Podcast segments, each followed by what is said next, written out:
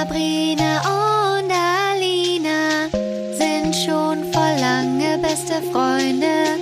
Alina erzählt Sabrina voll krasse Stories aus Hollywood. Sie treffen sich jeden Montag und erzählen aus ihrem Leben. Das alles und noch viel mehr erlebt ihr hier in der Albtraumfabrik. Guten Abend aus Köln. Guten Abend aus Dresden. Hi. Ich bin immer noch hier in Deutschland. Hi, wie geht's dir? Gut und dir? Auch gut. Schön. Ich habe gerade deutsches Brot gegessen mit deutschem Vegetari mit deutscher vegetarischer Schinkenwurst. Ja, super. Das ja, die ist so lecker, diese vegetarische Schinkenwurst vom Rewe. Mer merkst du Mm. keinen Unterschied, wirklich? Kein Unterschied. Und in Amerika habe ich auch nie Lust auf sowas, ne? Das ist einfach nur, wenn ich hier bin, weil ich das früher hier immer gegessen Ja, habe. Also früher viel Essen, ne? Schinkenwurst gegessen Ja, habe als Kind. Als so. Kind ja. immer. Ja. Und jetzt als Vegetarierin gibt es halt hier auch diesen Ersatz. Also sowas haben wir gar Mhm. nicht in Amerika. Ja, schade. Ja. Aha. Auch so, dass es hier bei, ähm, ich habe letztens gesehen, bei Burger King oder McDonalds, da gibt es irgendwie Burger so King. Veggie Nuggets oder sowas. Ja, wie- Und ein Impossible Burger oder sowas. Ja, ne? genau. So vegane Burger, Und, ähm, also schmecken komplett Ja. gleich wahrscheinlich. Und bei äh, manchen, ja, und bei manchen McDonalds haben die auch so Chicken Nuggets, die sind vegetarisch. So Mhm. ja. was gibt es bei mir in LA gar nicht, bei McDonalds oder Burger King. Die legen da nicht Wert drauf wahrscheinlich, ne? Ja, obwohl in Kalifornien ja, Ja, eigentlich schon. Ne? stimmt. Das ist ja so Aber- der Gesundheitsstaat. und ja, da sind aber dann gehen die wahrscheinlich so. nicht zu McDonalds. Ja. Oder Ja, Burger genau. King, weil das passt Ja. Mhm. dann nicht zusammen. Genau. Wenn du sagst, vegane oder vegetarische Ernährung ist gesund, dann kannst du nicht zu McDonalds gehen. Weil McDonalds ist wahrscheinlich Fast Food. Und das stimmt auch, ne? Also deshalb, ich gehe auch nie zu McDonalds. Nie. Aber wenn es das so geben würde, würde ich da mal hingehen, weil die Fritten so lecker sind. Aber anyway, ähm, herzlich willkommen zu äh, Albtraumfabrik. Stimmt, willkommen zurück. Das ist das, was ihr gerade hört. äh, Albtraumfabrik mit Alina. Und Sabrina. Mm, that's right, your new best friends. Also ich habe einiges auf der Liste, was wir aufarbeiten müssen Uh. an TV-Themen aus Oh, letzter oh, ja. Woche. Jetzt ist so komisch, jetzt bin ich immer hier und gucke immer deutsches Fernsehen abends. Jetzt können wir endlich so, darüber sprechen, über die ganzen Sachen, die Sachen. im Fernsehen kommen. Ja, Ja, letzte Woche war ja Wetten das, ne? Ha- Hast du Ja, davon irgendwas gesehen oder mitbekommen? Nee, nur das, was ich bei dir im Hintergrund gesehen habe. Okay. Als wir gefacetimed haben, war das bei dir im Hintergrund an. Ja, genau. Und dann habe ich, habe ich davon irgendwas, nee, habe ich nicht viel mitbekommen. Ah, ich habe mir das dann noch äh, online später angeguckt. Und das, Hm? Die ganze Show? Ja, nicht die ganze. Ich habe irgendwann aufgegeben. So die. Ja, okay. Also das war irgendwie so, es hat sich so falsch angefühlt auf der einen Seite Mhm. und auf der anderen Seite war es halt aber so wie früher, weißt du? So, Ja. die- Dieses, Aber das war wahrscheinlich der gleiche Grund, der die beiden Gefühle ausge ja genau, ausgelöst hat. so ein Gefühl von Nostalgie, so früher Mhm. in dem wohligen Universum, wo alles Ja. gut war. Und dann steht da aber der Thomas Gottschalk und macht halt einfach komplett die gleichen Witze wie früher und Na. moderiert es einfach komplett genauso wie. Der sieht ja auch noch genauso aus. Ne? er sieht einfach genauso aus, ne? Das ist so krass. Mhm. Und dann war ja Helene Fischer da. Und ich habe dir Ja. ja dann äh, nach unserer Aufnahme erstmal die ganze Helene Fischer-Story erzählt, ne? Mit, Ja. Mit der Trennung und so und dass die jetzt schwanger Ja, dann haben wir ist. noch die Videos geguckt von ihm und dem Silbereisen und geheult und dass sie schwanger ist. Ja, Ja, ich bin genau. auf dem neuesten Stand. Genau. Und ähm, jetzt bohrt hier schon wieder einer. Och nee, ey. Aufhören! Also um 7 Uhr abends soll man aber auch eigentlich nicht mehr bohren. Es ist keine Bohrzeit. Es ist Podcast-Zeit. Die Wortzeit ist zu Ende. An einem Samstags auch noch. Ja, es ist jetzt. Ich denke die ganze Zeit, heute ist Freitag. Aber irgendwie habe ich auch so das Gefühl, die ganzen Fernsehmacher, die holen jetzt alles von früher zurück. Weil dann, Total. weil dann war auch ABBA zum Beispiel da, die haben jetzt, ja jetzt auch ihr ah, Comeback. die haben ja das neue Album. Genau, die haben ein neues Album und äh, eigentlich war alles von früher wieder da. Das machen die ja auch mit Filmen so und mit allen diesen Serien, auch Mhm. Nur in noch- Amerika, die eine neue Ja. Staffel auf einmal kriegen, wieder auf Netflix Genau. oder so. Und ich glaube, besonders, äh, besonders in der Pandemie war das sehr populär, weil man halt äh, irgendwie eine Art von Nostalgie und Sicherheit und familiärem wollte in dieser Welt, die sich gerade komplett auf den Kopf gestellt hat. Ja, genau, weil das ist so krass, weil eigentlich hat sich die komplette Welt verändert in den letzten zwei Jahren und wahrscheinlich Ja. wollen die jetzt so ein Stück Sicherheit von früher wieder zurückholen, indem sie äh, alte Shows und Filme wieder Ja. aufleben lassen. Es ist halt leider der, der, ähm, der Weg, der weniger kreativ ist, sondern es ist der sichere Weg. Das ist einfacher dafür, Investoren zu finden und, und Werbepartner und so. Ein Teil, es ist ja auch teilweise schön. Also ich gucke auch jedes Jahr nochmal Gilmore Girls und so. Und wenn ich das gucke, habe ich das Gefühl, ich hänge mit Freundinnen ab. Aber äh, cooler wäre es natürlich zu sagen, wir investieren in Projekte, die das Gleiche irgendwie oder die, wo Leute sich auch verbunden fühlen oder zu Hause fühlen oder sicher fühlen, aber was halt einfach mal was Neues Ja, erkundet. genau. Wir überlegen uns jetzt mal neue Konzepte und geben neuen genau. Leuten auch die Chance, dran teilzunehmen. Ja. Ne?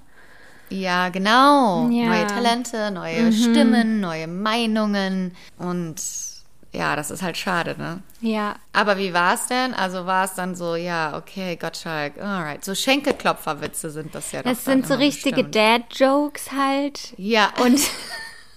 aber da stehen die Deutschen drauf, ne? Irgendwie schon. Habe ich jetzt gemerkt. Ich, ich bin da auch zwiegespalten. Ich also die älteren auch- Deutschen, ja, glaube ich. Ja. Und Mhm. in ihm nimmt man sowas dann auch wahrscheinlich nicht so übel wie einem, Nee. einem jüngeren Moderator. Ja. Ähm, ja, und er kokettiert halt natürlich auch damit, dass er sagt, äh, er ist, also er wird hier nicht gendern und man darf ja gar nichts mehr sagen und sowas. Und er lässt sich das eh nicht vorschreiben. er sagt Oh, eh, was er will. Tommy. Tommy halt. alright, well. Ja, aber weißt du, ihm nimmt man das halt auch nicht übel. Er darf sowas ja halt Mhm. auch sagen, ne? Das wird bei ihm, egal was er sagt, es wird niemals irgendwelche Konsequenzen haben. Also, ja, das guckt ja auch kein junger Mensch. Das, das, da setzt sich ja auch kein woker Mensch vor einen Fernseher und guckt ähm, Wetten das. das Publikum, für das Publikum ist das dann schon, also außer du. Du ja, bist ein junger, woker Mensch. Aber ich meine jetzt so Gen Z oder so, weißt du, die dann so einen Aufstand die machen wahrscheinlich würden, nicht. eventuell. ja, weil ne? klar, die kennen das natürlich auch nicht. Aber unsere Generation, wir kennen das ja halt von früher, genau. Millennials Ja. schon noch, ja. Wir sind Mhm. so immer, immer zwischen den Stühlen hängen wir, ne? Immer, ja, wir sind irgendwie nicht so alt, aber auch irgendwie nicht mehr jung Genau. jetzt. Eines Tages sind wir wach geworden. Ich hatte das wirklich das Gefühl, eines Tages bin ich wach geworden und auf einmal waren Millennials die Alten. Also vorher waren wir immer so die, die Jungen, die unnü unnützen, weißt du, so die, so die whatever, die Jungen, die un unnützen Menschen, die nichts hinkriegen. Und dann habe ich mich immer angegriffen gefühlt und dann dachte ich immer, ey Millennials, lass uns in Ruhe. So, was habt ihr uns überhaupt für eine Welt hinterlassen? Und dann auf einmal einen Tag wirst du wach und dann so, äh, Millennials, die Alten, die Genau, versuchen hier auf weil dann TikTok hat sich so. die Welt schon ich geändert. So, äh, ja, und ich so, ähm, Entschuldigung, wir sind nicht alt, wir sind unnütz und jung. Nimmt uns das nicht weg. Wir sind die unnütze junge, Weil junge dann war- Generation. Ja, da waren auf einmal andere Werte. Nicht mehr die Boomer-Werte mit ja. wir müssen hart arbeiten und äh, wer braucht schon diese Technik. Und dann hat sich einmal komplett umgedreht und wir sind da so mittendrin. Einmal, wir, aber wir können Ja. auch irgendwie alles. Wir kommen irgendwie mit allem auch klar, ne? Das ist so, glaube ich, Ja, unser Vorteil. Technologie. Auch. Genau. Wir können aber auch ohne aber wir Technologie. würden jetzt auch, wenn jetzt auf einmal eine Apokalypse stattfinden würde, dann wäre Gen Z ziemlich gefickt ohne Technologie. Dann müssten sie sich doch wieder Genau. auf uns äh, verlassen. Genau. ja. und dann war ja noch TV Total. What Ja? Da, Sabrina, da habe ich so viele Meinungen zu. Da, Hast du das geguckt? ja, das habe ich dir ja auch. Ich, ich habe da direkt den Anfang von geguckt. Anyway, TV total. Ich mach den, Fer- ich komme nach Hause und mache immer direkt den Fernseher an, wenn ich anfange zu kochen, weil das Ja. habe ich jetzt, ist jetzt immer neuer Alltag hier in, in Germany. Erstmal Fernseher an und dann die Kartoffeln schälen. Und dann gucke ich so und sehe nur so TV total. Es sieht alles haargenau aus wie früher. Wir waren ja, immer mega TV total und Stefan Raab-Fans. Oh, ne? So die krassesten. Also das Fans, war ja wirklich auch, wir hatten das ja auch, also mein Jahrgang hatte das auch als Abi-Thema zum Beispiel. also Ja, das war ja, ja. unsere, Abital oder. das gab es ja Abitotal? auch Ewigkeiten, ne? ja, genau, Abi total. Und das war ja, da sind wir ja mit aufgewachsen und auch in, als junge Erwachsene haben wir das noch geguckt und uns darüber ausgetauscht und uns, damals gab es ja noch nicht so GIFs Ja. und Memes oder so, aber wir haben uns damals schon so Zeug hin und her geschickt, ne? Mhm. Und auf einmal sehe ich das und es sieht alles wirklich haargenau so Ja. aus wie früher. Es ist wieder diese Nostalgie-Sache. Aber außer, dass dann auf einmal nicht Stefan Raab am Pult, an diesem Pult saß, sondern Genau. jemand, den ich noch nie gesehen habe, den ich nicht kannte, ein Mann, Ja, von dem ich ausgehe, dass er ein Comedian ist oder dass er in irgendeiner Weise qualifiziert ist. Aber Satiriker, glaube ich. ich habe direkt, direkt, direkt, das waren die Gedanken in meinem Kopf. Ich verstehe, was die machen. Ich verstehe es. Es macht kein, es wird nicht funktionieren. Das geht nicht. Das, da ist, da stimmt was in der Mathematik nicht. Die haben da was vergessen, weil Also diese ganzen Knöpfe, die da sind und alles und dass das Pult hin und her fährt, das sind ja alles nicht Sachen, zum Beispiel, die von Anfang an in dem festen Konzept drin waren, sondern das sind Sachen, die sind aus Stefan Raabs Gehirn in irgendeiner Genau. Weise spontan entsprungen und dann wurden die zum Leben wegen Stefan Raab. Alles, was in diesem Studio ist, ist eine Erweiterung von Stefan Ja, Raab. ja. Als wären das, gehörte das zu seinem Körper dazu. Und dieses also TV Total ist Stefan Raab und Stefan Raab ist TV Total. Und das eine kann nicht ohne das andere leben. In anderen, bei anderen Formaten und bei anderen Rollen und in anderen Sendungen kann man jede, jegliche mögliche Leute austauschen, Moderatoren, Schauspieler, was auch immer. Aber in diesem speziellen Format glaube ich, dass, dass das, das eine nicht ohne das andere kann. ich krieg das auch gar nicht zusammen, wie das ohne ihn geht. Also ich, Mhm. ich muss sagen, so in den letzten Jahren hat mir das schon gefehlt, TV total. Also dass nochmal jemand diese Mhm. Sachen, die im Fernsehen oder in der Welt passieren, nochmal komödiantisch aufarbeitet und die ins Lächerliche zieht, Mhm. Ja. bitte, was da passiert ist, was ich da Ja. gesehen habe. Das schon, das finde ich auch gut. Und auch das Nippelboard, also ich muss sagen, Ausschnitte aus dem Nippelboard von früher sind immer noch in meine Alltagssprache integriert zum Teil.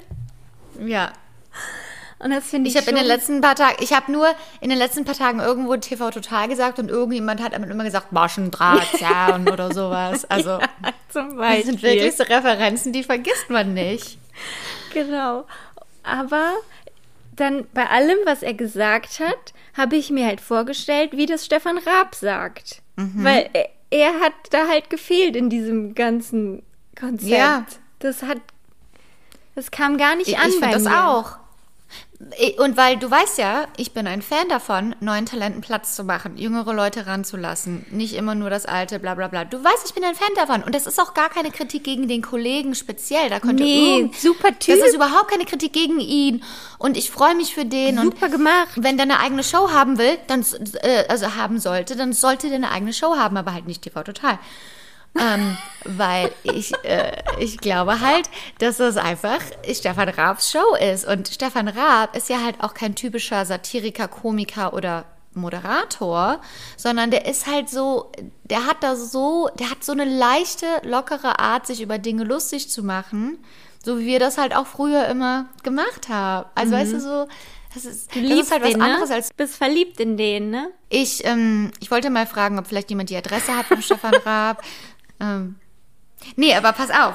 Dann, ne, habe ich das ja geguckt, habe mit dir darüber geschrieben. Ja. Und hab, ich weiß nicht warum, aber ich habe mir da so viele Gedanken drüber gemacht, weil ich dachte so, ich habe die Lösung. Ich muss zu ProSieben und ich muss mit denen reden. Die haben, die haben das nicht durchdacht, so, Was ne? ist die Lösung? Und dann habe ich halt, dann nee, ja, nee, die Lösung ist, funktioniert nicht. Mhm. Aber, Aber ich habe mich halt gefragt, hey, das, der Rab, der ist doch, der muss das doch wissen. Also der ist doch schlauer als. Und dann habe ich davon geträumt. Ich hatte einen total intensiven Traum darüber. Oh Gott, Alina. Und das war so ein Traum. Weißt du, die kennst du die Träume, wo du dann wach wirst und du er- erinnerst dich noch an alles, was du geträumt hast und du fühlst es dann auch so, Ja. als wäre das echt gewesen. Ja, ja. Und in meinem Traum und in meinem Traum war ich wirklich, wirklich in meinem Traum habe ich mich mit Stefan Raab unterhalten. Oh mein Gott. Ich war irgendwie bei dem und wir haben gequatscht, aber das war nicht so, dass ich mich mit dem unterhalten habe und das war, ich habe mich erstmal vorgestellt, sondern wir kannten uns schon Wir- seit ihr kanntet Ewigkeiten. euch, genau. So war das. So stelle ich mir das aber auch Ja. vor in meiner Ja. Traumwelt. Wir da kannten- wir waren so voll- mit Stefan ja. Raab befreundet, treffen uns Wochenende zum Ja. Grillen bei ihm im Garten und unterhalten uns ganz normal. Ja. Ja, das war so eine ganz normale, also der Traum, der war auch nicht so, weißt du, wie manchmal Träume, da sind ja irgendwelche abstrakten Dinge, das war so einfach Ganz so, ich war irgendwo in einem Situation. Raum und irgendwie weiß ich, dass das bei dem zu Hause war, im Wohnzimmer oder so und dann habe ich gesagt, ey, und dann habe ich genau das gesagt, was ich jetzt schon hundertmal gedacht habe. Hör mal, du kannst nicht, du kannst nicht alles von dem alten Konzept wiederholen, eins zu eins, nur dich nicht gesagt? als Moderator, habe ich dem gesagt. Und dann weißt du, was der gesagt hat? Hä? Hat er gesagt, ja, ich weiß, finde ich auch. hat er gesagt, hat er gesagt, aber dass, dass die Rechte nicht ihm gehören, sondern Pro7 und dass die das gemacht haben. Und dass der das aber genauso sieht wie ich, hat er quasi gesagt. dass er hundertprozentig mir zustimmt und das Gleiche auch schon gedacht hat und dass der das gar nicht wollte, dass da ein anderer Moderator sitzt. Ja. Und dann Unfassbar. und das war, das war eigentlich der Traum. Das war aber ein richtiges Gespräch, das ich mit dem hatte in meinem Traum. Und dann am nächsten Tag, also dann bin ich ja wach geworden und dann wollte ich echt noch nachgucken, so, ob der was damit zu tun hatte. Und dachte ich, was ist, wenn da etwas Wahrheit in meinem Traum war? Ja, wer Und weiß. es war gar nicht der, der das veranlasst hat. Aber ich meine, der arbeitet ja noch mit Pro7 und macht ja noch, arbeitet ja noch ja, an Shows der ist ja mit. wahrscheinlich. Ich glaube schon, dass der da involviert ist. Also meine Vorhersage ist, dass das abgesetzt wird ziemlich bald. Aber ich würde mich, klar, also vielleicht auch nicht. Kann sein. Es wird mich auch nicht wundern. Aber ich werde mir es trotzdem jetzt einmal die Woche Ich hoffe angucken. es nicht. Ich möchte nicht, dass. Ja, okay, gut. Ich möchte auch nicht, dass es. Ich möchte nicht, dass irgendetwas nicht erfolgreich ist. Ich wünsche denen Erfolg, aber ich, ich sage einfach nur, es wird schwer. ja, der hat ja auch gar nicht das Standing wie Stefan.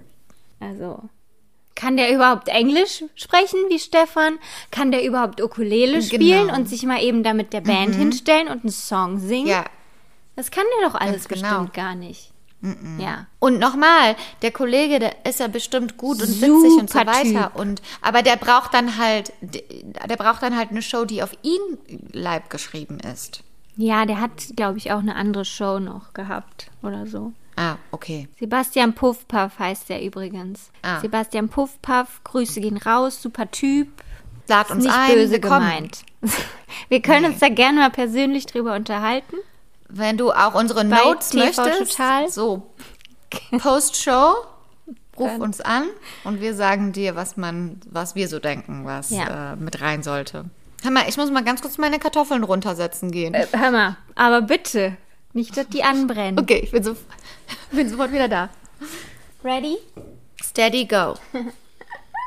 Bei Bauer sucht Frau war ja, ähm, das Croissant-Gate, ne? Ja, ja.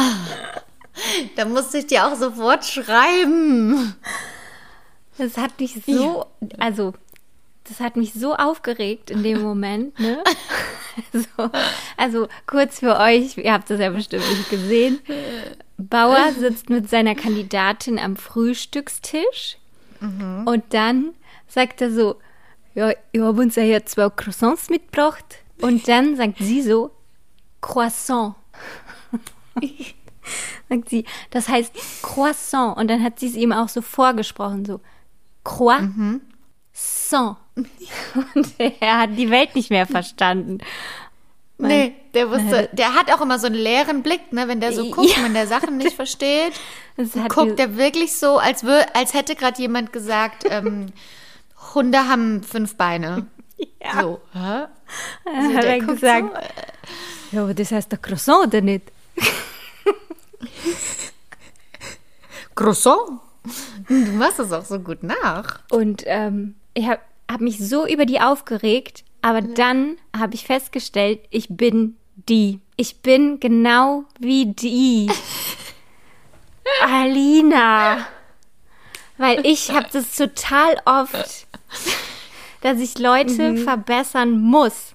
Ich, ich kann nicht anders. Muss. Es ist wie ein Zwang. Wenn einer was falsch sagt, dann höre ich so, wie mein Gehirn sagt, nein, lass es. Lass es sein. Sag es nicht. Schluck es runter. Du tust dir keinen Gefallen. Und dann trotzdem, zack, ich muss es sagen. Und dann? Dann sage ich, es tut mir leid, es ja, war aber- unnötig. Ich hätte, ich muss dich nicht verbessern. Du kannst es sagen, wie du möchtest. Es, ich konnte nur es nicht Ich in mir das. behalten. Das ist ja eigentlich, eigentlich der Subtext ist, ich weiß das, ich war da gut in der Schule in Deutsch. genau. ähm, du wahrscheinlich nicht. Ähm, lass mich dich belehren. Ja, ich bin So, schlauer als das, ist, du. das fügt ja der Story, Boah. ja, das fügt ja der Geschichte in dem Moment nichts hinzu. Ob der jetzt, du weißt ja, was der meint. Du weißt ja, Ja, haargenau, was der meint. Es war ja auch du nicht siehst mal die Dinge ja falsch. vor dir liegen. Ja, genau. Das heißt, der Croissant heißt das auf Französisch. Genau. Aber auf Bayerisch heißt das halt Croissant. Oder wie auch immer. Ja. Ja, aber da war ich erschrocken von mir selber. Da, dass ich das dann so gemerkt habe. Scheiße, mich hat die jetzt so aufgeregt, aber ich bin das.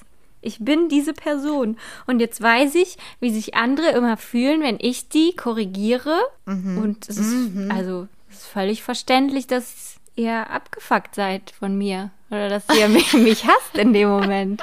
Also, vollkommen zurecht.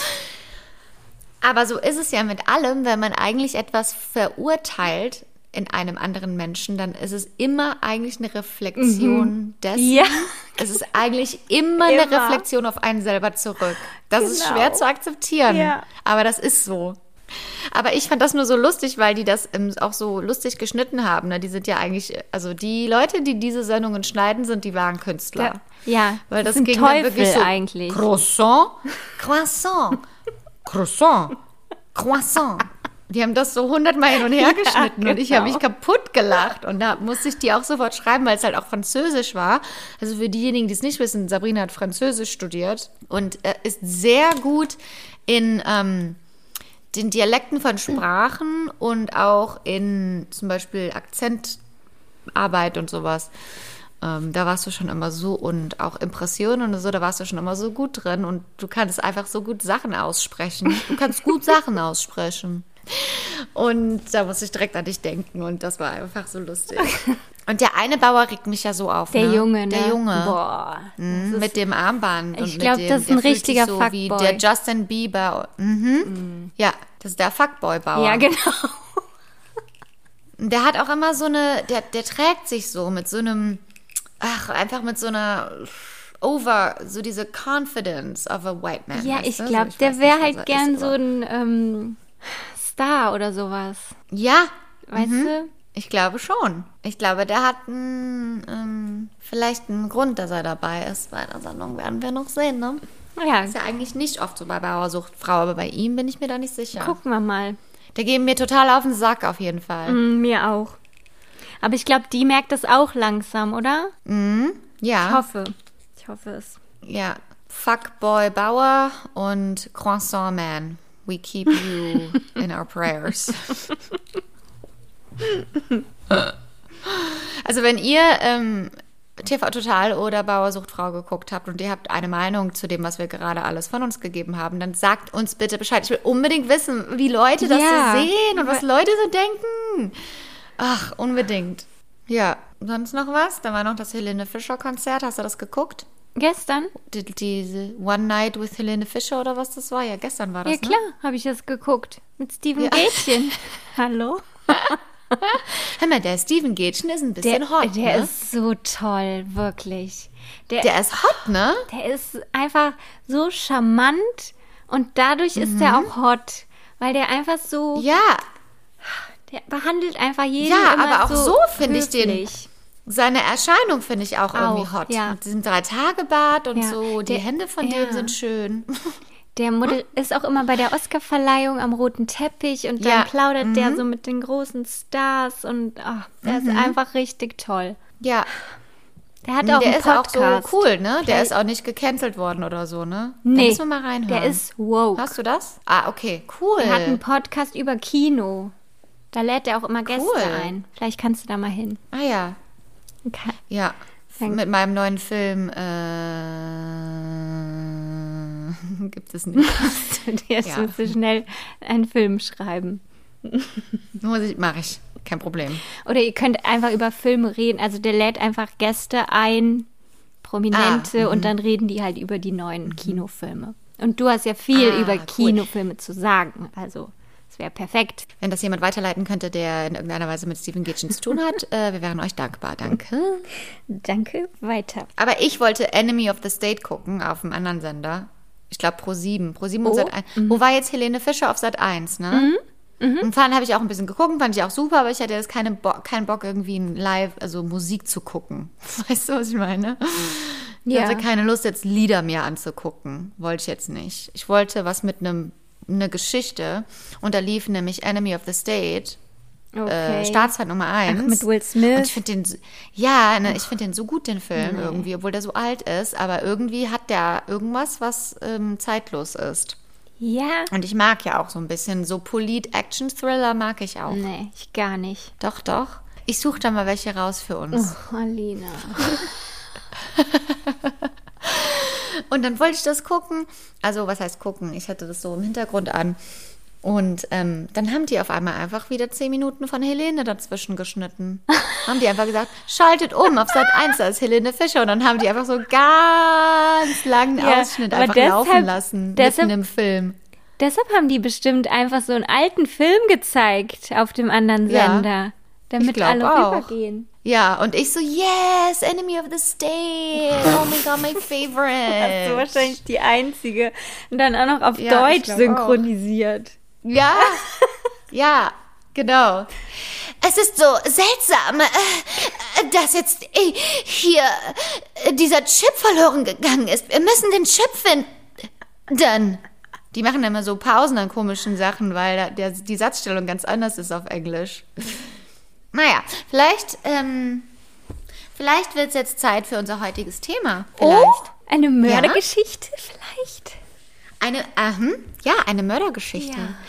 Eine Hollywood, eine so eine richtige Hollywood-Albtraumgeschichte. Yes. Und ich bin mal gespannt, ob du davon schon mal was gehört hast. Denn heute möchte ich dir erzählen die Geschichte vom Mord an Phil Hartman. Hast du den Namen schon mal gehört? Sagt mir jetzt nichts, nee. Okay. Es ist auch so, also Phil Hartman war ein sehr beliebter und ein sehr geliebter Schauspieler slash Comedian slash Autor. Aber ich glaube auch so ein typisches Beispiel zum Beispiel für jemanden, der mega bekannt ist in Amerika, aber nicht so ein internationaler Filmstar. Ah, Weil die okay. meisten, die dann so international bekannt sind, sind dann entweder so Filmstars oder halt so Serienstars. Ich Ja. meine, heutzutage ist das wieder ein bisschen anders wegen Streaming und Internet, äh, Social Media und so, aber besonders äh, in den 90ern, wo er so, wo die Höhe seiner, Höhe seiner, der, die Höhe seiner Karriere war, da war das ja wirklich so, dass nur die großen Kinostars oder die richtig großen Fernsehstars auch international irgendwie bekannt waren. Aber er war auf jeden Fall ein sehr erfolgreicher Schauspieler und Comedian. Ähm, und ich erzähle dir jetzt seine Geschichte. Super. Seine Albtraumgeschichte. Phil Hartman äh, wurde am 24. September 1948 in Brantford in Kanada geboren. Und ich habe eben extra gesagt, dass er in den 90ern hauptsächlich bekannt war, weil 1948 hört sich so weit zurück an für mich. Ja. Ich habe jetzt das Gefühl, wir hören eine Geschichte irgendwie aus einem anderen Zeitalter. Ja. Aber ist ja klar, wenn du in den 90ern erwachsen bist und berühmt bist, dass du irgendwie, keine Ahnung, scheinbar in den 40ern geboren wurdest. Er hatte noch sieben andere Geschwister und hat mit seinen El ist halt in Kanada geboren. Und ähm, er hat selber später gesagt, ich schätze, dass ich als Kind von meiner Familie nicht die Aufmerksamkeit und Zuwendung bekommen habe, die ich brauchte. Also habe ich irgendwann angefangen, sie mir woanders zu suchen. Typischer Künstler also. Als er zehn Jahre alt war, zog seine Familie von Kanada nach Amerika. Mhm. Äh, wegen der äh, Jobs von seinen Eltern. Zuerst haben sie in Maine gewohnt, dann in Connecticut an der Ostküste und dann sind sie an die Westküste gezogen nach Los Angeles. Er ging zur Westchester, Westchester High School und war dort bekannt als der Klassenclown. Und ich glaube, da kommt das dann auch schon so, ich suche mir Aufmerksamkeit, ich reiße Witze, ja, genau. bla bla bla. Äh, nach seinem Schulabschluss ging er auf das Santa Monica Community College, mhm. ist aber dann im Jahre 1969 frühzeitig vom College abgegangen, um als Roadie mit mhm. einer Rockband auf Tour zu gehen. Ja, die helfen dann so ein bisschen, ne, wo halt was ja, gebraucht genau. wird, bauen die das mhm. Schlagzeug auf oder sowas, ne, machen ja. die dann. Ich finde das immer so cool, wenn ich solche Geschichten höre, weil das ist so, einfach so ein Satz in einer Geschichte, aber das ist eigentlich irgendwie so, so ein Leben, das kann man sich irgendwie gar nicht vorstellen. Ja. Also, das ist irgendwie so cool. Mhm. Ja. Ähm, auf jeden Fall war er dann als Roadie mit dieser Band unterwegs. Im Jahre 1970 lernte er Gretchen Lewis kennen. Mhm. Und die beiden haben sich mega gut verstanden, weil die ähm, sehr guten Sex miteinander hatten. Und die waren beide oh. so voll im Einklang und waren uh. so voll so uh, hot and heavy füreinander. Sexy und dann time. haben sie auch geheiratet. Da war Phil gerade mal 20 Jahre alt. Da haben sie geheiratet. Mhm. Und ich stelle mir das so richtig vor, so on the road mit der Rockband. Du lernst jemanden kennen. Es ist alles irgendwie, du bist in diesem, ach, keine Ahnung, weißt du? Und dann heiraten die. Zwei Jahre später haben sie sich wieder scheiden lassen. Mhm. Mhm. Das ist ja auch irgendwie klar, ne? Ich meine, wer in dem Alter heiratet. Dann auch, also im Jahre 1972, zwei Jahre später, ist er zurückgegangen zur University, diesmal auf die Cal State, California State University und hat dort auch seinen Abschluss gemacht in Grafikdesign. Darin war er sehr begabt, er war ein sehr kreativer Mensch auf vielen Ebenen und hat dann auch sein eigenes Graphic Design Studio aufgemacht und mehr als 40 Albumcover designt für Bands. Wow. Unter anderem auch für Poco und für America. America ist die Band, die zum Beispiel A Horse with, with No Name. Das ist ein sehr bekanntes Lied, wenn man sich das anhört. Die Band kennt man. Ich versuche gerade es in meinem Kopf zu hören. Yes. Exactly. Also er war eigentlich dann schon direkt aus dem College raus, hat irgendwie was Erfolgreiches am Laufen gehabt. In den späten 70ern war er das erste Mal in einer Fernsehsendung und zwar war das The Dating Game, The Dating Game Show. Und das war in den 70ern, 60ern und 70ern so eine beliebte, bekannte ähm, Dating-Show in Amerika, so wie Herzblatt. Ah, okay. Mhm. Also das war dann quasi so, also so eine Reality-Show, mhm. ne? So, äh, also da war dann immer eine Frau und drei Männer und danach umgekehrt. Und einer, wen, wen auch immer die Frau sich ausgesucht hat, die wurden danach auf ein extravagantes Date geschickt, das mhm. gesponsert wurde von der Show. Also wie Herzblatt eigentlich. Ja. Aber das war halt, musste ja auch noch denken, das war eine andere Zeit, 60er, 70er, da war Fernsehen die einzige Unterhaltung. Stimmt, da hatten ja. solche Sendungen auch noch ein anderes Standing. Mhm. Ne? Da gab es auch noch nicht so viele solche Sendungen, sondern da hat das auch, die hatten auch Einschaltquoten, die sind durch die Decke gegangen. Da ist man halt auch in so eine Show gegangen. Da war das irgendwie eine Ehre, in so einer Show zu sein. Und er ist halt in die Dating-Show gegangen und hat seine Episode auch gewonnen. Und zum Beispiel mal als Vergleich, damals in Amerika sind auch andere Leute, die später Stars wurden, waren zuerst irgendwann mal in der Dating-Show dabei, dabei. Zum Beispiel Farrah Fawcett, eine von den originalen Charlie's Angels. Mhm. Oder äh, Steve Martin, mhm.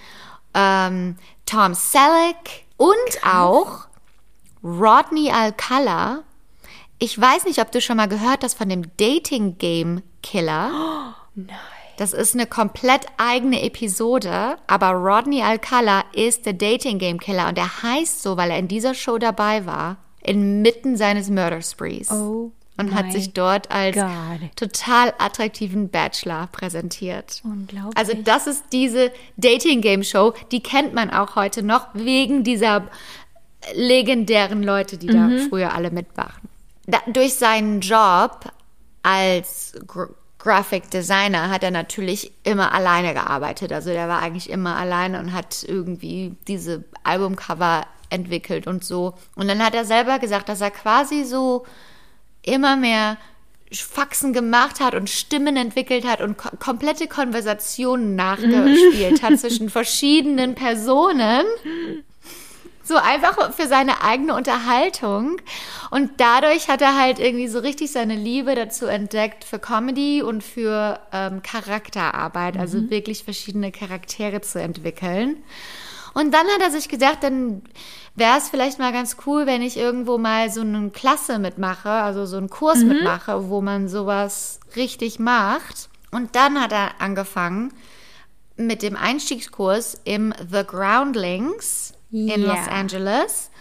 Und The Groundlings ist einer der Top, wahrscheinlich die Top Improv, das äh, Improv Comedy und Sketch Comedy Schule und Theater. Also man muss sich das so vorstellen, das ist ein Theater, da gibt es äh, donnerstags, freitags, samstags, sonntags Shows und da gibt es die Main Company. Das sind die die gehören zur Hauptcompany, das sind die Stars vom Groundlings und das sind die, die durch das komplette Programm es geschafft haben und dann auserwählt wurden, als Teil der Main Company mitzumachen.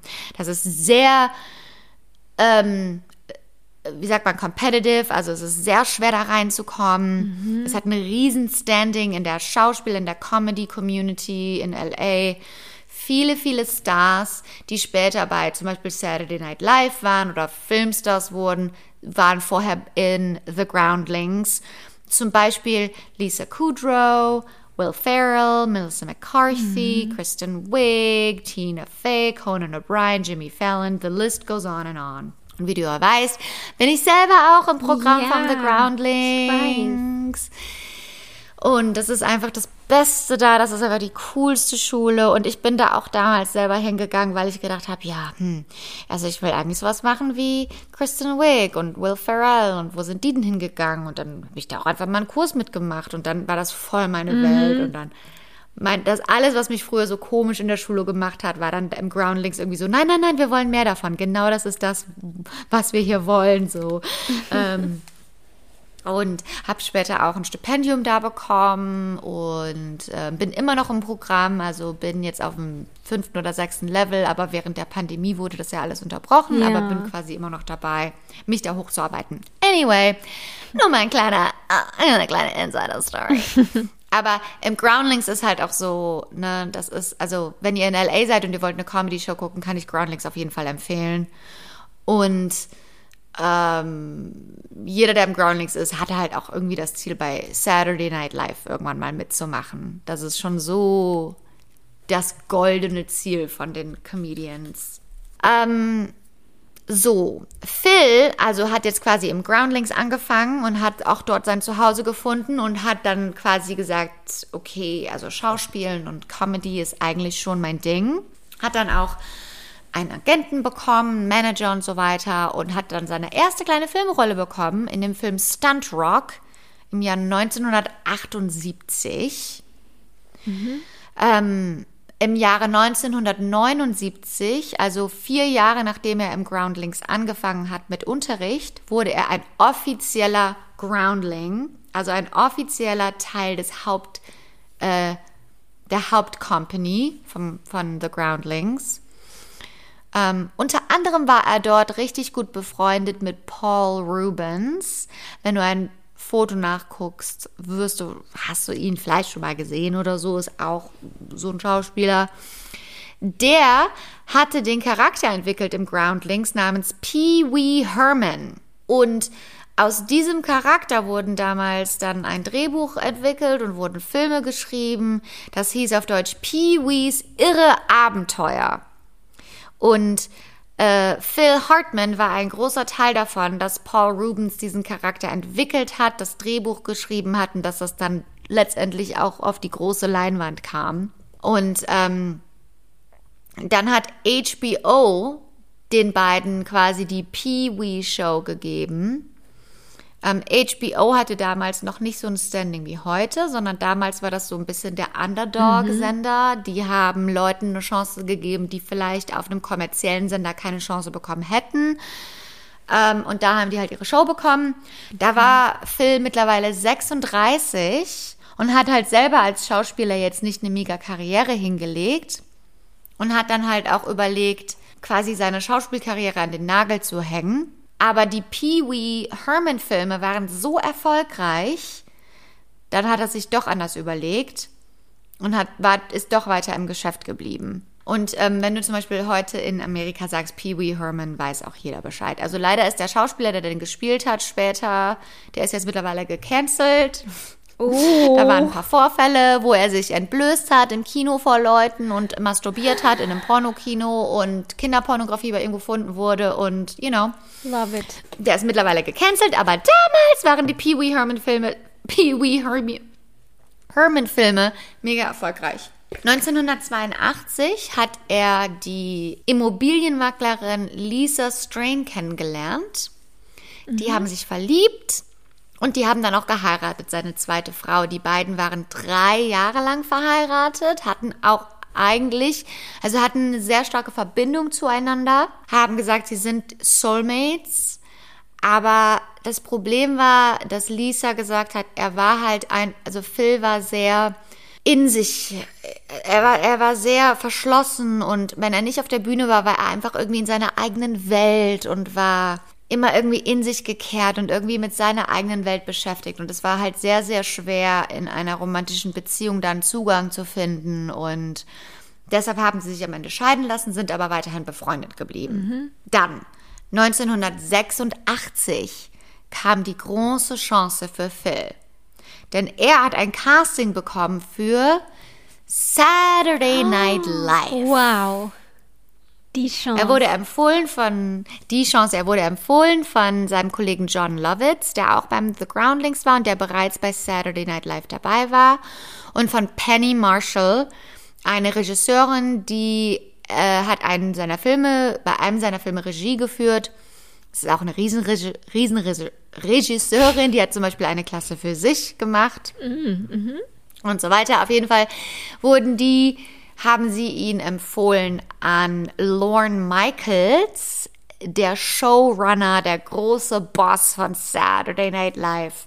Dann kam sein Casting und er hat es geschafft. Yes. Und ist der ab der zwölften Staffel von Saturday Night Live war er dabei. Zur Referenz, heute sind wir in der 46. Staffel von wow. SNL.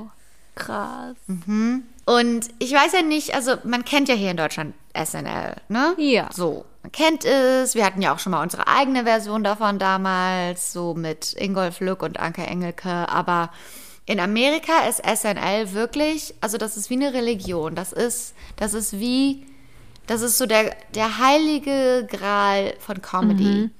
Da will jeder hin. Ähm, das, ist, das ist mega populär da will jeder hin, das ist mega populär, da werden Stars geboren.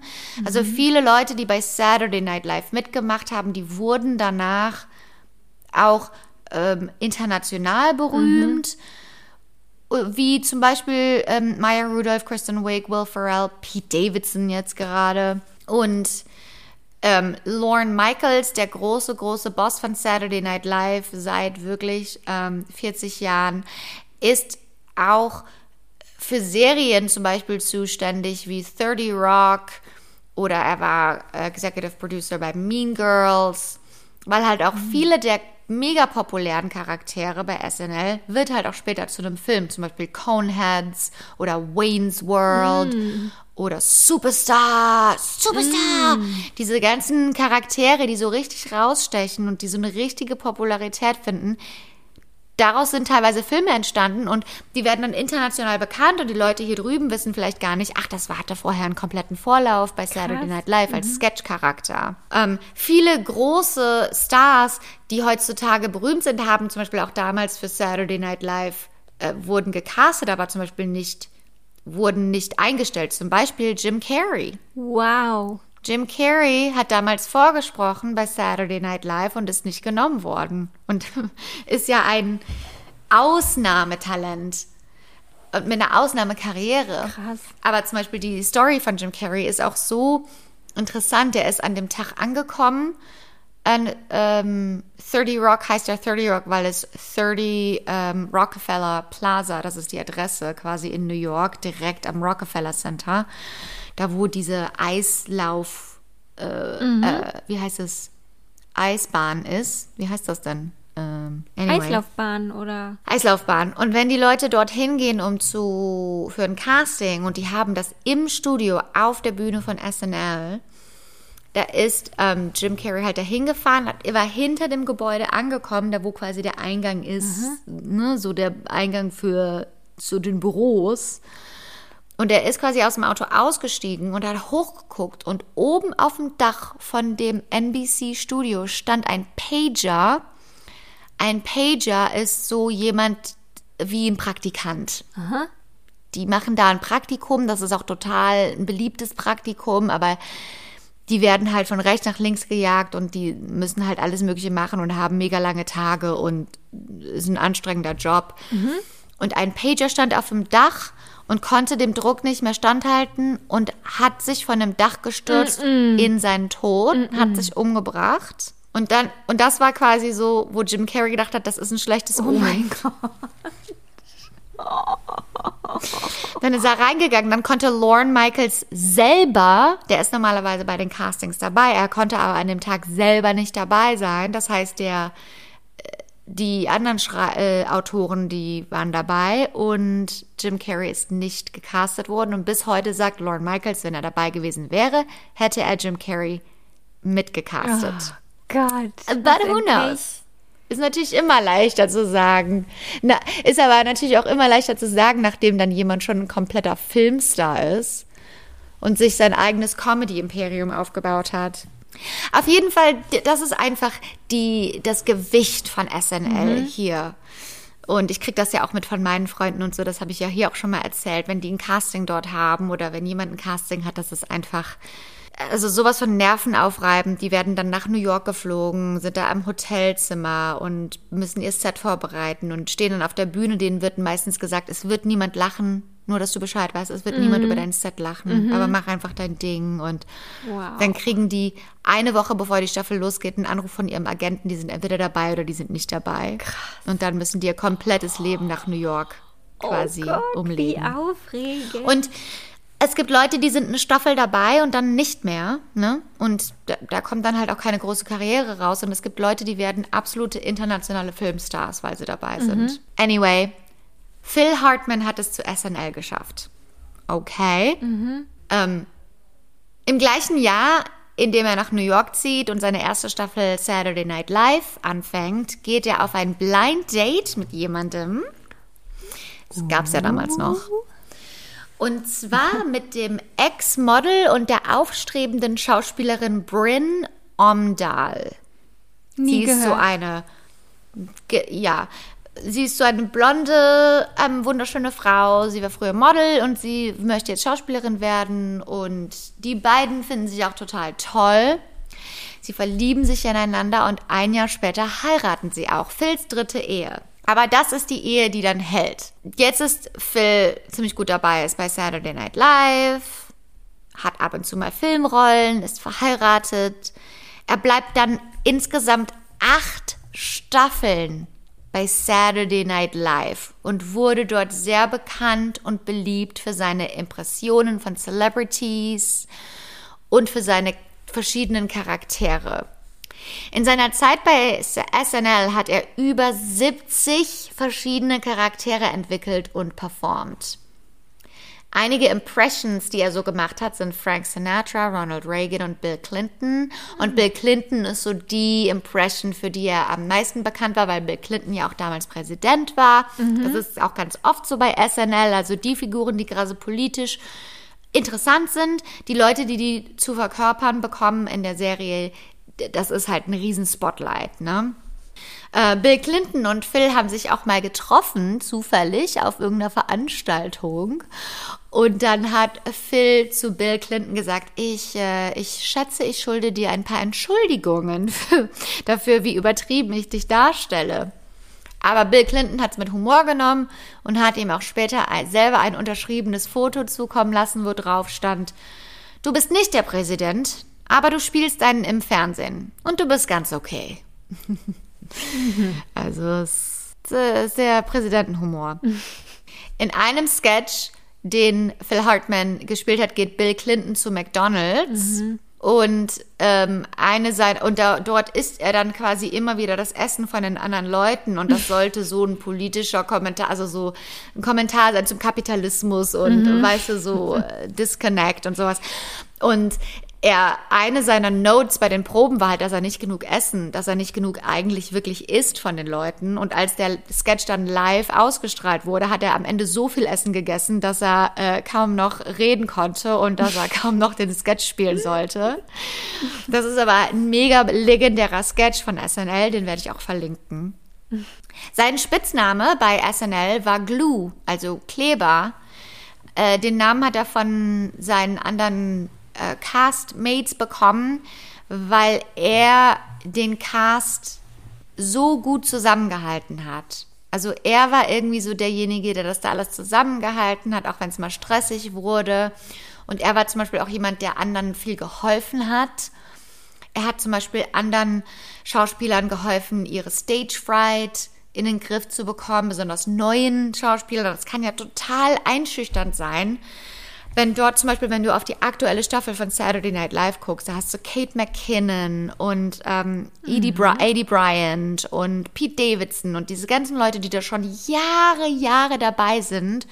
Und du willst als Frischling da reingecastet und musst jetzt einfach am Tisch sitzen und irgendwelche Witze pitchen und die sind schon alle total eingespielt. Also und er war immer so derjenige, der halt allen wirklich geholfen hat, sich da einzufinden. Und Lauren Michaels selber hat gesagt, er hat die Show zusammengehalten. Er hat allen immer nur gegeben, aber immer nur sehr wenig auch für sich selber gefordert. Phil ist damit quasi am Höhepunkt seiner Karriere, aber zu Hause ist es nicht so rosig. Seine Ehe zu Bryn ähm, wird schwierig. Die beiden haben zwei Kinder bekommen, mhm. Sean und äh, Bergen Hartman. Also es ist, sein Familienleben geht weiter, entwickelt sich weiter, die Kinder sind da, aber die Beziehung zwischen ihm und Bryn wird immer komplizierter. Viele sagen, es war so, dass Bryn war halt auch eine anstrebende Schauspielerin und sie hatte halt gar keinen Erfolg und hat halt gar nichts hingekriegt. Mhm. Und Phil hatte den Mega-Erfolg und das hat sie halt, also sie persönlich hat halt ihr eigenes Leben so sehr frustriert, dass sie dann halt zum Beispiel angefangen hat, mehr zu trinken, mehr Medikamente zu nehmen, mm. mehr dies, mehr das, um mit ihren Depressionen klarzukommen.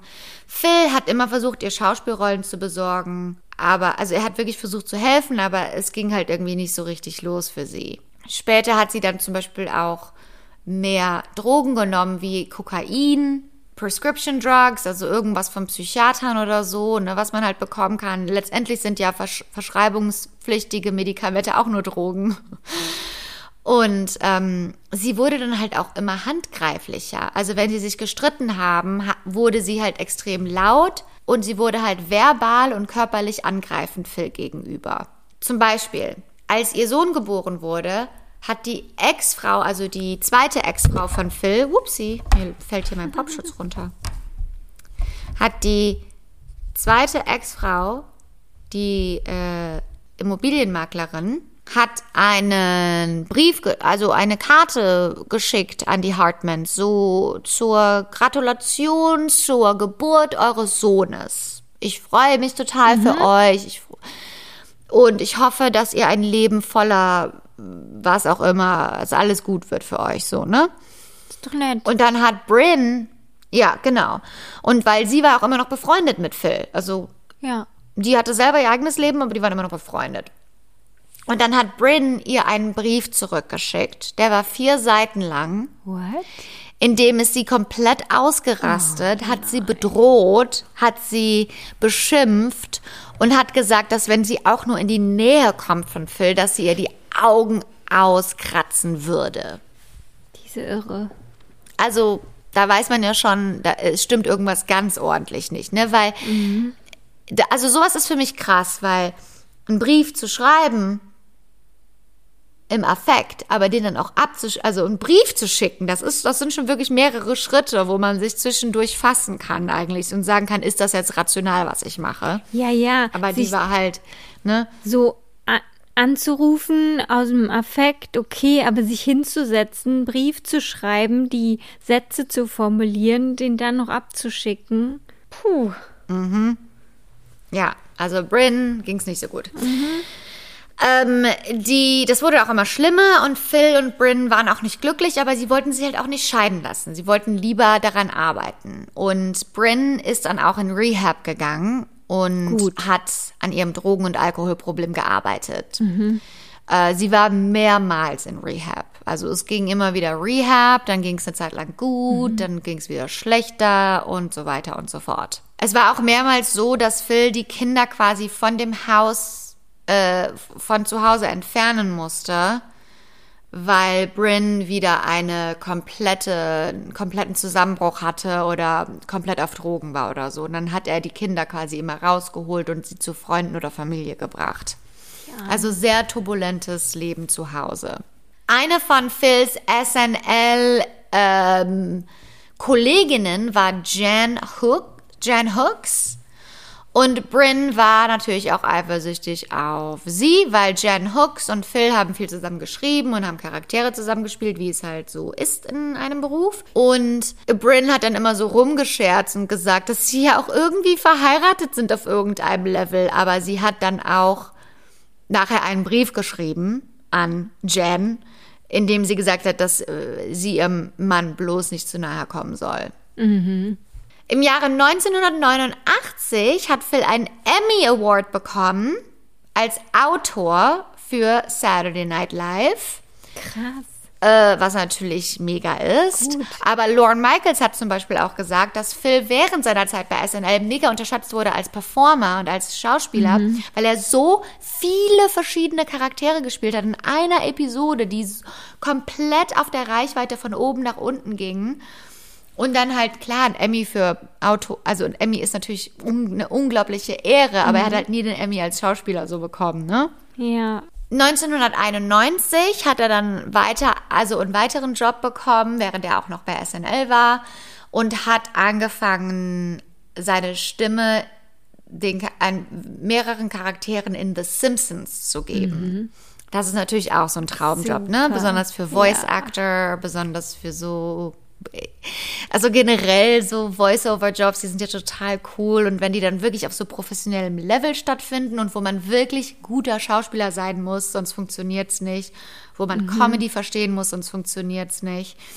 Und äh, ursprünglich sollte Phil eigentlich nur für eine Episode reinkommen, um einen Charakter zu sprechen, aber die haben den so gemocht und der hat das so gut gemacht und der hat das so, jede Aufnahme war einfach gut dass die den immer wieder geholt haben. Der war, es, es war einfach eine, eine, total leicht mit ihm zu arbeiten und ähm, dann hat er halt quasi äh, mega viele Charaktere gesprochen in, in The Simpsons, unter anderem auch den Charakter Troy McClure und der kam dann halt immer wieder. Also dann hatte er quasi so eine feste Rolle. Das war so eine kleine Rolle, aber eine feste Rolle. Aber die haben den zum Beispiel, die haben den so sehr gemocht und er hat so einen guten Job gemacht, dass Troy McClure als Charakter in The Simpsons seine eigene Episode bekommen hat, wo sein kompletter Background ähm, hinterfragt wurde, nur um, also weil Phil das halt so gut gemacht hat. Krass. Voll gut. Ähm, und seit 1991 war Phil halt die Stimme von Troy McClure in The Simpsons. 1994, nach acht Staffeln, hat Phil sich entschieden, SNL zu verlassen. Ähm, Teil, ein Teilgrund war, dass viele der ursprünglichen Castmitglieder, mit denen er damals zu Anfang da war, waren schon längst nicht mehr in der Show. Die waren draußen und haben irgendwelche Filme gedreht oder waren bereits Filmstars oder haben andere Projekte gemacht und mhm.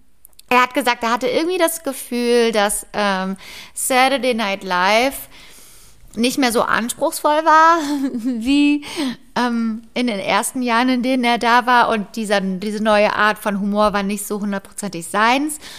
Und er konnte mit diesen neuen Mitgliedern nicht so richtig was anfangen, zum Beispiel Adam Sandler. Mm. aber er hat sich trotzdem verstanden mit Adam Sandler und so und die haben auch zusammen was gemacht, aber das war dann, dann mehr so dieser, so ein bisschen so, keine Ahnung, anderer Humor mhm. laut Phil Hartman. Ähm, ihm wurde auch seine eigene Variety-Show versprochen bei NBC. Die Phil-Show, ähm, die nach SNL äh, in Produktion gehen sollte. Aber kurz bevor die Show in Produktion ging, hat der Sender nochmal äh, eine Umfrage gemacht und hat sich entschieden, dass Variety-Shows nicht mehr so beliebt sind, zu risikoreich sind und dann wurde das komplette Projekt gecancelt. Dann hatte er aber halt, konnte er wieder nach Kalifornien Fulltime ziehen. Jetzt haben er und seine Familie, seine Frau, seine zwei Kinder, haben jetzt quasi eine große Mansion gekauft in Encino hier in Los Angeles. Also mhm. Also so, ein, so eine Nachbarschaft, wo eigentlich nur Villen stehen. Ja. Und ähm, ihm ging es natürlich immer noch sehr gut. Also er hat immer noch die Simpsons gemacht, er hat immer noch Filme gedreht, links und rechts, und er hat immer noch Fernsehrollen übernommen. Unter anderem ein Jahr, nachdem er bei SNL aufgehört hat, hat im Jahre 1995 hat er eine Rolle bekommen in der Sitcom News Radio. Eine typische Sitcom vor live, äh, vor einem Live-Publikum. Mhm. So wie man es kennt, so Multicam, ne, sowas wie Big Bang Theory quasi. Ja. Ähm, da in der, in der Show ging es halt um eine Radioshow und er hat den Radiohost Bill McNeil verkörpert. Und dafür hat er dann auch pro Episode 50.000 Dollar bekommen. Also nicht, nicht schlecht. schlecht so für ein, äh, eine Woche Arbeit. Ja. Und die Show ist bei den Kritikern total gut angekommen, aber war halt nie so ein typischer Quotenhit. Also ein hm. kritischer mhm. Hit, aber bei dem Publikum so immer so Einschaltquoten waren immer so gut, schlecht, mhm. gut, schlecht. Und deshalb war es halt jedes Mal am Ende vom Jahr oder am Ende von der Staffel die Frage, werden wir erneuert für eine neue Staffel? Haben wir weiterhin einen Job? Sind wir arbeitslos? Werden wir erneuert? Bla bla bla. Ähm, wie, das ging dann aber vier Staffeln und nach der vierten Staffel war das dann quasi wieder die Frage, geht das jetzt weiter oder nicht? Und dann kam endlich die Ansage, News Radio wird für eine fünfte Staffel erneuert. Hm. Er hat auch gesagt, zum Beispiel, seine liebsten Fans die zum Beispiel dann im Publikum saßen, wenn die zwischendurch Pause hatte, hat er immer so ein bisschen sich mit den Leuten ein bisschen unterhalten. Mm. Und dann seine liebsten Fans waren immer die, äh, die Simpsons-Fans, die ihn halt mochten wegen seines, äh, wegen Rob McClure, wegen seines Charakters in The Simpsons. Habe ich das jetzt richtig gesagt? Troy McClure. Mm -hmm. Und weil er hat auch immer gesagt, also dass, dass dieser Simpsons-Job, das ist so der Job, den er macht, einfach nur, weil er es liebt. Cool. Einfach nur, weil er es möchte. Damals, als er bei SNL gecastet wurde, hat er zum Beispiel auch gesagt, ich wollte die Show machen, weil ich wusste, dass mir die Show die den Berühmtheitsgrad gibt oder das Ansehen gibt, mir meine eigenen Filme schreiben zu können und Filme zu machen. Mhm. Und so hat er halt viele Jobs gemacht, einfach weil es seiner Karriere äh, geholfen hat, aber sein Ziel war es eigentlich immer, seine eigenen Filme zu schreiben. Äh, er wollte auch, äh, er war auch gerade dabei, einen Live-Action-Film, also mit echten Menschen zu schreiben, für, basierend auf seinem Charakter in The Simpsons. Und ähm, hat dann auch eine Rolle angeboten bekommen in Futurama. Also auch wie The, ist ja auch ein Comic wie The Simpsons. Und die Rolle wurde ihm quasi auf den Leib geschrieben. Also der hätte dann quasi ein Series Regular, also eine feste Rolle, wow. Hauptrolle in Futurama, die nur für ihn geschrieben wurde. Also lief alles super für Phil. Mhm. Ähm, und wie gesagt, zu Hause, Bryn hatte ja mehrere Rehabs mitgemacht und die war dann auch eigentlich runter von den Drogen und so weiter. Aber es war halt trotzdem alles ein bisschen turbulent zu Hause. Kommen wir also zum 27. Mai 1998. Bryn ist abends zum italienischen Restaurant Buca di Beppo gefahren in Encino, dort wo sie gewohnt haben, mit ihrer Freundin, die Produzentin und Autorin Christine Zander. Sie haben getrunken, aber wie man es halt so macht beim Dinner, also nicht irgendwie übermäßig getrunken oder so, so ein Glas, ein paar Gläser Wein Ja. wahrscheinlich. Und laut Christine war Bryn halt auch ganz normal drauf, gut drauf, gut drauf, aber jetzt nicht zu gut drauf. Äh, später kam Bryn nach Hause und nachdem sie nach Hause kam, geriet sie mit Phil in einen riesen Streit. Die haben sich gestritten, daraufhin ging Phil ins Bett. Dann, um kurz vor drei morgens, ist Bryn ins Schlafzimmer gekommen mit einer 38er äh, Handpistole, mit einem Revolver, also wirklich so einer, wie man sich die vorstellt, mit so einem, wie so diese, diese äh, Cowboy-Kostüme immer dabei haben. Und hat Phil fatal erschossen. Sie hat What? dreimal auf ihn geschossen. Sie hat Schlaf? einmal zwischen im Schlaf. Mhm. Sie hat ihm einmal zwischen die Augen geschossen, einmal in seinen Hals und einmal in die Brust. The Phil war fuck? natürlich mhm. dreimal auch noch. Phil war natürlich sofort tot. Er war 49 Jahre alt. Sie doof. Dann, nach, mhm, nachdem Bryn ihn einfach erschossen hat in seinem Schlaf, ist sie zu einem Freund gefahren, Ron Douglas, mitten in der Nacht und hat ihm den Mord gestanden. Der hat das nicht geglaubt, hat, hat ihr nicht geglaubt, hat gedacht, die, da es stimmt irgendwas nicht, aber also das stimmt auf keinen Fall. Dann sind sie beide in getrennten Auto, also er in seinem Auto und sie in ihrem Auto wieder zurück zum Haus gefahren von den Hartmans. Während der Autofahrt hat sie noch einen anderen Freund angerufen, hat den Mord auch gestanden, hat auch gesagt, ich habe gerade den meinen Mann umgebracht. Als sie dann am Haus angekommen sind, hat Ron Douglas dann natürlich gesehen, dass sie nicht gelogen hat und hat dann 911 angerufen um 6.20 Uhr morgens. Kurz darauf kam die Polizei am Haus an und hat erstmal Ron und die beiden Kinder, die zu dem Zeitpunkt sechs und neun Jahre alt waren, aus dem Haus geführt und von dem Haus weggeführt. Die waren da auch am Schlafen. Mhm. Haben das aber nicht mitbekommen. Ja, scheinbar nicht. Aber wer, wer weiß. Und dann kam es zu Bryn. Die hatte sich selber im Schlafzimmer mittlerweile eingesperrt. Polizei hat versucht, sie da rauszuholen. Aber sie hatte die Waffe noch an sich. Und kurz darauf hat sie sich selbst erschossen Nein. und ist auch gestorben. Sie war 40 Jahre alt. Es ist einfach nur so traurig, so eine unnötige Tragödie, dass die Unnötig. Kinder beide ihre Eltern verloren haben. Später wurde halt herausgefunden, dass sie hatte äh, Zoloft, also es ist ein Antidepressivum, Alkohol und Kokain in sich drin. Super Kombi wahrscheinlich, hör mal. Yep. Klasse. Am Tag, als Phil Hartman gestorben war, also das war der 28. Mai, wurden die Proben bei The Simpsons abgesagt. Ja, klar. Abends wurde die Vorstellung im The Groundlings abgesagt. Ja. Die komplette Community war natürlich extrem betroffen.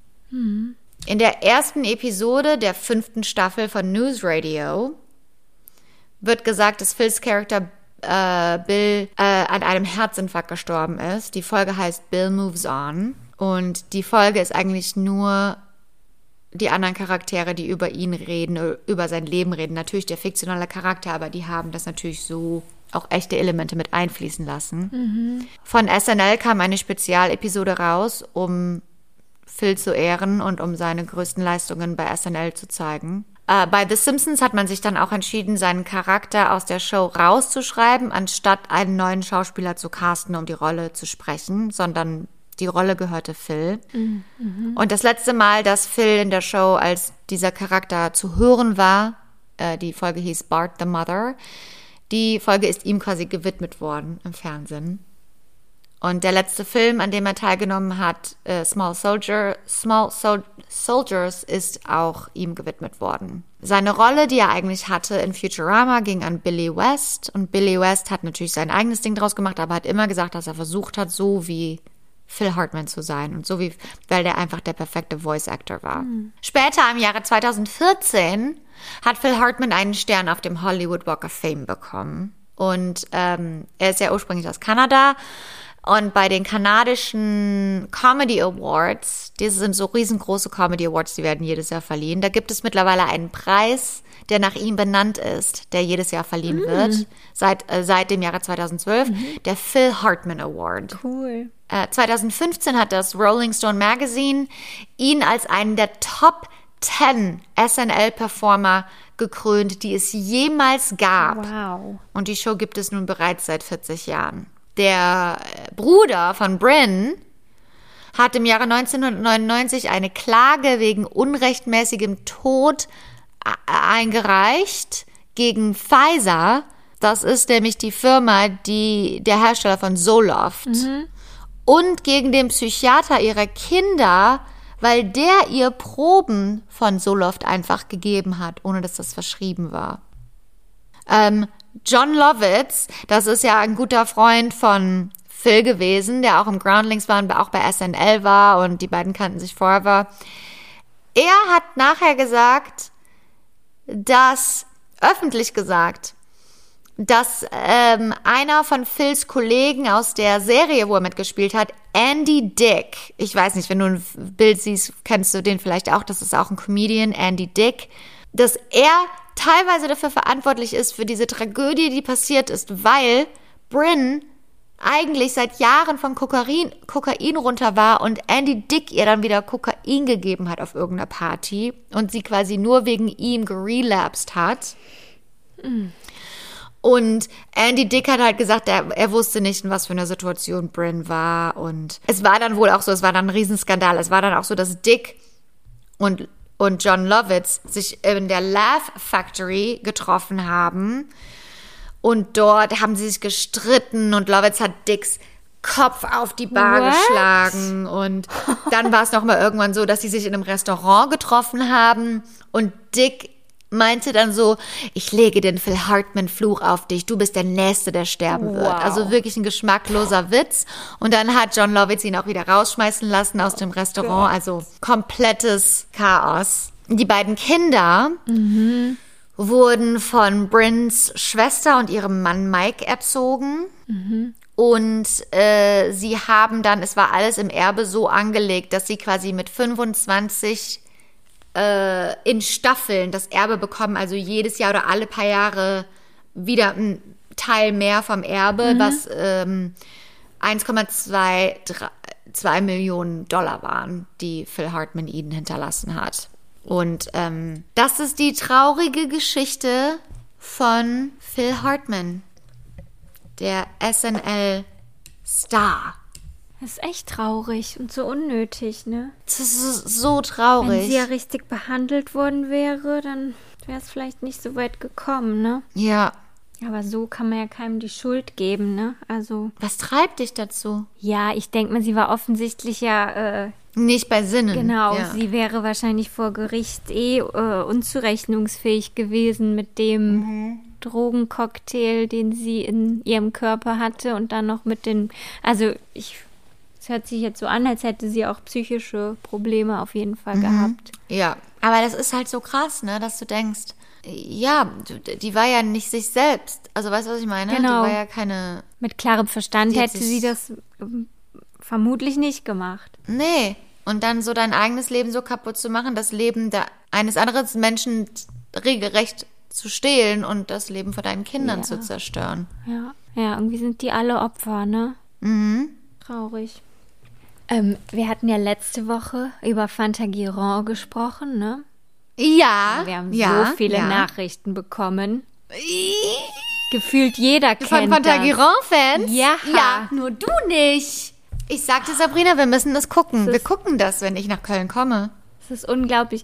Und ich habe das dann danach, nach der, nachdem wir gesprochen hatten, habe ich es gegoogelt Mhm. und dann dachte ich so, es, ich dachte, es wäre ein Film. Und dann hat eine so geschrieben, also Nee. ab dem, ab der siebten Folge wird's nicht mehr so gut, aber die ersten sechs Folgen, die sind so gut und die dritte Folge ist die beste. Und ich denke so, what the fuck, wie viele Filme sind das denn? Ich dachte, es ist ein kurzer Film, den stehe ich durch. Aber dann haben alle so geschrieben, wie toll das ist und äh, wie, also wie das ihre Kindheit geprägt hat und und jetzt habe ich so Angst, dass ich voll was verpasst habe. Wie anders wäre mein Leben Also ich glaube verlaufen, schon. wenn ich, Ich das geguckt schon. hätte. Ja, aber es ist ja nicht zu spät. Und dann bin ich, war Oder- ich auch also- sauer auf dich, Alina. Warum hast du mich nicht gezwungen, das zu gucken? Entschuldigung. Also- wir haben das bei mir jedes Weihnachten geguckt mit Mama. Unfassbar. Meine Schwester hat mir das als DVD-Set gesche geschenkt, also vor kurzem. Aber weißt du was? Ab dem 11. Dezember kommen die ganzen Mhm. Filme in der ZDF-Mediathek. Und dann können wir die alle gucken. Sabrina? Mit den Albträumern Ja, zusammen. ja. Wir gucken Fantagiron, wir Ja. gucken Fantagiron. Ich muss das jetzt unbedingt alles gucken. Muss Auf alles jeden nachholen. Fall, du wirst es lieben. Ich sage es dir. Unglaublich. Und ich muss es noch mal gucken nach all der Ja. Zeit. Die ist so schön. Du kommst gar das nicht wird klar. schön. Ja. Schön. Ich freue mich drauf. Ja. Gut. Kann ich dann jetzt, gehe ich jetzt mal Kartoffeln essen. Ja, unbedingt. Ist ja schon spät. Ja. Dann guten Appetit. Dankeschön. Danke für die Story. Klar, ey. Danke euch allen fürs Zuhören. Danke euch. Denkt dran, denkt dran. Mhm, ihr wisst Fünf Sterne. es schon. Ähm, ihr wisst es schon, ne? Fünf Sterne abonnieren und sagt allen Bescheid, die ihr kennt. Genau. Und äh, ihr wisst schon, ihr wisst schon, was zu tun ist. Dann sage ich mal, was sage ich denn immer? Gute Nacht nach Köln. Und gute Nacht nach Dresden. Thank you. Bye. Bye.